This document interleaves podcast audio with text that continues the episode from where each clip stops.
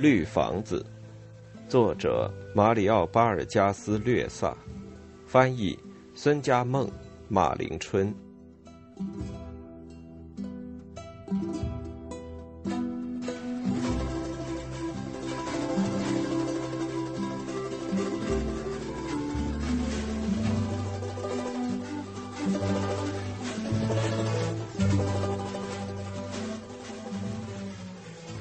献给帕特利西亚。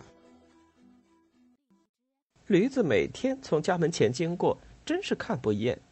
鲍尼法西亚说道：“山里没驴子吗，嫂子？”何塞说道：“我还以为山里最多的就是牲口呢。”但没有驴子，鲍尼法西亚说：“有那么一两头，不像这儿的这么多。”他们来了，猴子站在窗旁说道。快穿鞋子，嫂子！鲍尼法西亚赶忙穿鞋，左脚怎么也伸不进去。见鬼！他站起来，穿着高跟鞋，摇摇摆摆、步履不稳地走到门口，把门打开。何塞费诺向他伸出手来，他吸了一口热空气，接着进来的是利杜马，带进一股光线。房间又暗了。利杜马脱下制服，我热死了，老兄，拿着帽子，我们喝点豌豆酒吧。利杜马倒在椅子里，闭上了眼睛。鲍尼法西亚走到隔壁房间，何塞费诺躺在何塞旁边的席子上。这倒霉的热天气把人搞得脾气都坏了。旁门缝中渗入一柱光线。光柱中灰尘和小虫子看得清清楚楚，门外鸦雀无声，仿佛炙热的太阳把孩子和野狗都驱散了。猴子离开窗子，我们都是二流子，好逸恶劳，狂嫖滥赌。我们都是二流子，今日来此开怀畅饮。但是其他人只是在饮了第一杯豌豆酒之后才跟上来。我们刚才正在跟嫂子谈论皮乌拉来着，猴子说道：“皮乌拉最引他注意的是驴子，还有沙多树少。”鲍尼法西亚说道：“在山里一片全是绿色，而这儿却是一片土黄。天气热的也不一样。不同的是，皮乌拉是个城市，有高楼大厦，还有电影院。”利杜马打着哈欠解释道。圣玛利亚德涅瓦则是个破镇子，人们光着屁股，到处是苍蝇，雨下个不停，所有的一切，包括人都被雨水给沤烂了。鲍尼法西亚两只小兽般的眼睛躲藏在额前蓬发的后面，绿光闪闪，充满敌意的窥探着。他那一半还在鞋外的左脚使劲儿想伸进去。可是圣玛利亚德涅瓦有两条河，终年有水，水量也大。停了一刻，鲍尼法西亚轻轻的说道：“皮乌拉河的河水太少了，而且只是夏天才有。”四个二溜子爆发出一阵大笑：“二加二等于三，三加二等于四。”鲍尼法西亚脸红了，利杜马满脸是汗，眼也不睁。胖胖的身躯在椅子里慢慢的摇晃着。对于文明，你还是没习惯。他终于叹了口气：“唉，过一段时间，你就会看到两地的差别的。到那时，提到山区的事儿，你是连听都不要听了。说自己是森林人，你还会感到不好意思呢。”四加二等于五，五加二等于六。利杜马老兄反驳你了吧？鲍尼法西亚没好气的用左脚蹬着鞋跟，最后终于伸进了鞋里。我才不会感到不好意思呢，鲍尼法西亚说道。谁也不会为自己的故乡感到羞耻。鲍尼法西亚站起来，那两只受了委屈的小兽小心翼翼的看着光滑的地板。几乎脚不离地的，一个接着一个，慢慢的给他们斟满酒。你要是出生在皮乌拉，你就不会走路像采鸡蛋了。利杜马睁开眼睛，笑着说：“你就会习惯穿鞋呢。”你就别挑嫂子的刺儿了，猴子说道。“你呢，也不要惹他发火了，嫂子。”金黄色的豌豆酒滴在滑溜的地上，但没倒进何塞费诺的杯中。鲍尼法西亚的嘴、鼻、手一起颤抖起来。这又不是什么罪过，他的声音发抖了。这是上帝安排的，嫂子，这当然不是什么罪过，谁也没办法的。猴子说道：“曼加切利亚区女人也并不习惯穿高跟鞋。”鲍尼法西亚把酒瓶放上壁架，就坐了下来，两只小兽也静了下来。他那两只不听话的脚。突然，悄悄地互相一蹬，当即把鞋子蹬了下来。他从容不迫地把鞋子放到椅子下面。这时，利杜马也不在椅子里摇晃了，三个二溜子也不唱了。一阵机灵而好斗的骚动在他那双深绿色的眼珠中一闪，流露出一种无耻的神情。这女人还不了解我。还不知道是在跟谁一起生活，利杜马对雷昂兄弟说道，接着又提高嗓门：“你现在不是穷丘人，是警长利杜马的老婆，快把鞋穿上。”巴尼法西亚既不回答也不动。利杜马站起来，大汗淋漓，满面怒容，一记清脆的耳光呼啸着打过去，他闪也不闪一下。雷昂兄弟跳了起来，挡在中间。老兄，这太过分了！他们抓住利杜马，别这样。两人半开玩笑，半斥责：“你要控制一下你那曼加切利亚区人的脾气。”汗水浸透了利杜马卡其衬衣的胸部和背部，只有袖子和肩部还是干的。他还得受受教育。说着，又在椅子上摇了起来。但随着他讲话的节奏越摇越快，在皮乌拉就不能像野蛮人那样。再说，在这个家里，谁说了算？两只小兽透过鲍尼法西亚的手指缝偷偷的窥视着，让人几乎看不见。他是在流泪。何塞费诺又给自己倒了点豌豆酒。雷昂兄弟也坐了下来。俗话说：“打是疼，骂是爱。”丘鲁卡纳斯女人总是说：“我丈夫越打我，就越说明他爱我。”也许山里人的想法不一样。一加一等于三，嫂子原谅他吧，抬起脸来，好好的笑一个。但是鲍尼法西亚还是把脸藏着。利杜马打着哈欠站了起来。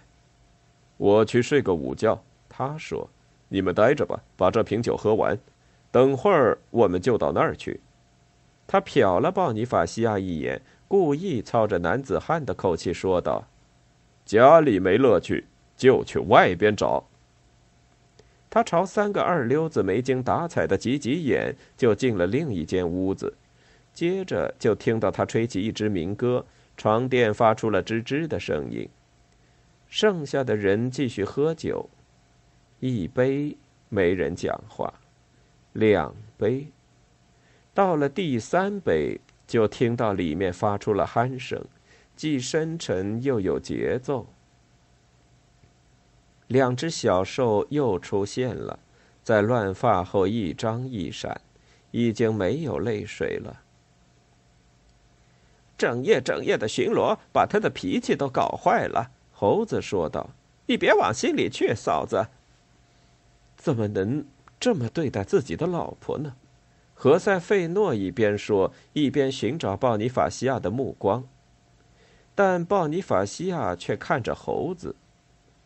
哼，真是个不折不扣的丘巴。老兄，你懂得怎么对待女人是吧？何塞说着。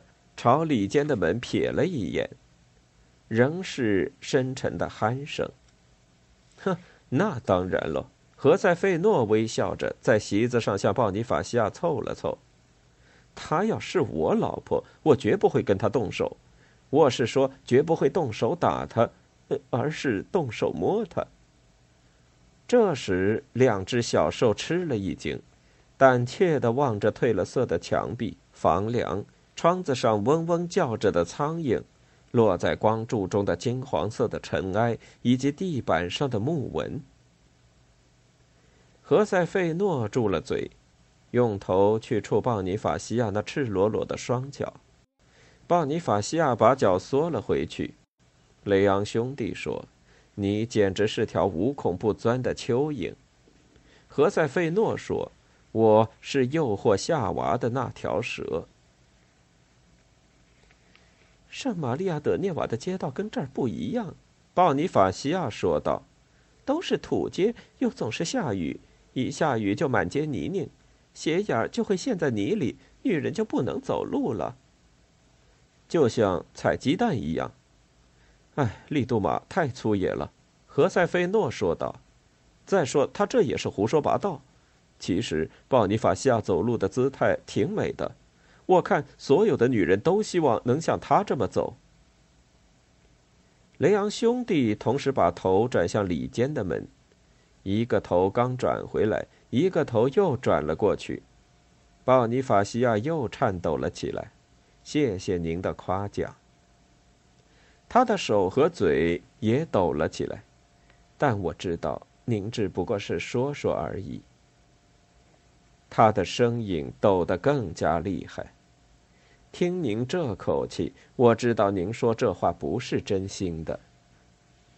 他的脚又向后缩了缩，何塞费诺把头钻到椅子底下，拖长调子闷声说：“我是从心里这么想的。”他轻声慢语、甜甜地说：“要是没有人，我会把一切向你诉说的。”二流子，你请便吧。”猴子说道，“这就是你的家，这里只有一对又聋又哑的人。”你要是愿意，我们就出去看看下雨没有，随你们的便。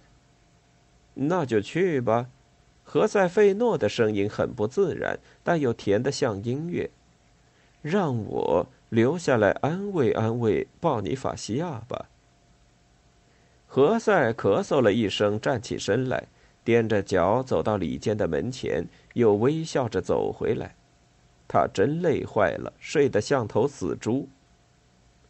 两只好奇而又不安分的小兽，不倦地打量着壁架的木头、椅子腿、席子的边沿和躺在上面那长条子的身体。我们嫂子可不喜欢奉承，猴子说道。何塞费诺，你瞧，他脸红了。嫂子，你还不了解皮乌拉人，何塞说道。你别往坏处想。我们就是这样，一见女人话就多了。过来，鲍尼法西亚，何塞费诺说道：“让他们去看看下雨没有。”你再没完没了，他可要告诉利杜马了。”猴子说道：“利杜马就要发火了。”让他去告诉好了。何塞费诺的声音温和而诱人。我不在乎，你们是了解我的。我要是爱上一个女人，我就说出来。不管是谁，哼，你呀，豌豆酒的劲儿上来了。”何塞说道，“声音低点啊。”我喜欢鲍尼法西亚，何塞费诺说道，“让他知道好了。”鲍尼法西亚合起抱住膝盖的双手，抬起脸，在那两只吃惊的小兽下面，他的嘴角露出一丝勇敢的微笑。老兄，你跑得太快了，猴子说道。百米第一呀！你可不要在这条道上走下去了，何塞说道。你把他吓坏了。他听见了会生气的。鲍尼法西亚看了何塞费诺一眼，结结巴巴的说道。何塞费诺向他飞了一个吻，他望着天花板、壁架和地板。他知道了会生气的，让他生气好了，有什么关系呢？何塞费诺说道。伙计们，你们想知道吗？鲍尼法西亚早晚有一天会成为我的老婆。他紧盯着地板，嘴里发出喃喃的低语，不知在说些什么。雷昂兄弟咳嗽着，眼睛不离开隔壁的房间。停了一刻，发出一声鼾声，接着又发出一声更长的鼾声，这是使人放心的信号。得了，何塞费诺，猴子说道：“他又不是皮乌拉人，他根本不了解我们。”你别害怕，嫂子，何塞说道：“跟他谈谈，要不干脆就打他个耳光。”我不害怕，鲍尼法西亚说道：“就怕他晓得，他要听见了就……”何塞费诺向他道个歉，猴子说道：“就说你是开玩笑的，你瞧把他吓成什么样了。”哈哈，哎，鲍尼法西亚，我是开玩笑的。何塞费诺笑了，向后坐了坐。我我发誓这是开玩笑，你你千万别怕。我我不害怕，鲍尼法西亚结结巴巴的说道。我不害怕。